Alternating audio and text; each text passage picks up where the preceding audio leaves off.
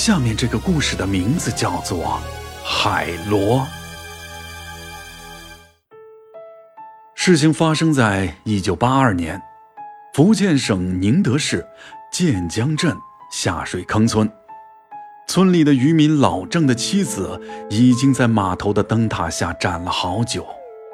老郑出海那天，突然遇到了暴风雨，已经七天没有回来了。他的妻子也连着七天在码头上等着他，每次都是被儿子拉着才回了家。噩耗还是在第八天传来了。其实妻子早已经猜到了。可是心里总有那么一点点侥幸。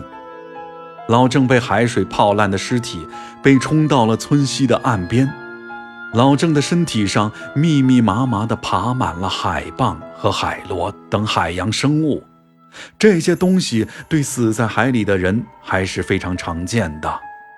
大家帮着清理着那些死死地粘在皮肤上的海螺，一拽就会带下来一块皮肉。村里的人费了很大力气，帮着老张的妻子和儿子把尸体处理干净，又把尸体抬回了村里，准备下葬。而那些被清理下来的海螺、海蚌就留在了沙滩上。天黑以后，有几个年轻人从沙滩上走过。这三个年轻人都是在镇上工作的，只有晚上才回到村里休息。其中一个姓黄的年轻人发现了散落在海滩上的那些海螺，几个年轻人高兴坏了，说这东西在城里卖的很贵，这次他们捡到了大便宜，就把海螺装了起来，准备拿回家煮着吃。几个人回家煮了海螺，又随便做了几个小菜，就喝起了酒来。靠近海边的人，对于鲜美多汁的海螺，绝对是情有独钟了。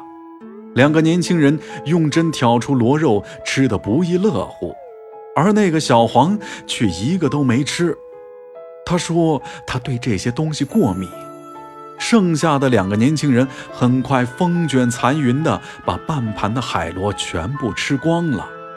吃完了饭，三个年轻人上床睡了。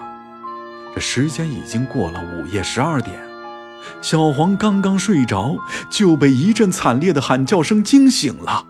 原来是自己的一个同伴生病了，只见他疼得死死地顶着床板，整个身体都弓了起来，浑身发着死灰的颜色，而他的肚子似乎被什么撑着，高高的隆起，鼓得像一个孕妇一样。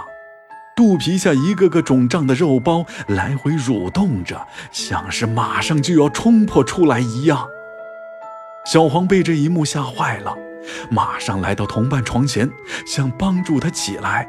可这时背后也传来了痛苦的惨叫声。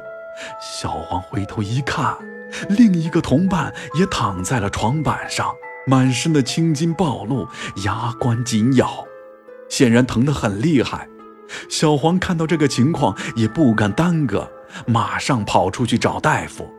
不一会儿，小黄找来了在村里干了三十多年的赤脚医生。当医生来时，那两个同伴已经疼得失去了意识，看着像死人一样，十分的恐怖。医生问小黄：“他们是不是吃了什么不干净的东西？”小黄跟医生说了起来，今晚他们吃海螺的事情。赤脚医生听了以后，跟小黄讲起了那些海螺的可怕来历。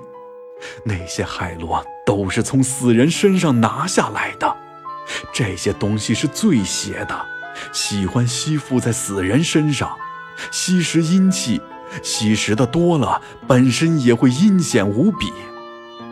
赤脚医生去找来了很多糯米，用来泡水，便让小黄和他一起给两人灌了下去。那两个人被灌了很多糯米水后，一块儿开始疯狂地呕吐起来。可怕的是，那些吐出来的螺肉完全没有被消化。古时人们认为海螺和海蚌可以吸食阴气而结珠，也就是珍珠。但是海中能够幻化人形的，也多是罗蚌之类。好了，本次故事到此结束。如果喜欢洛哥讲的故事，就请分享给你的朋友吧。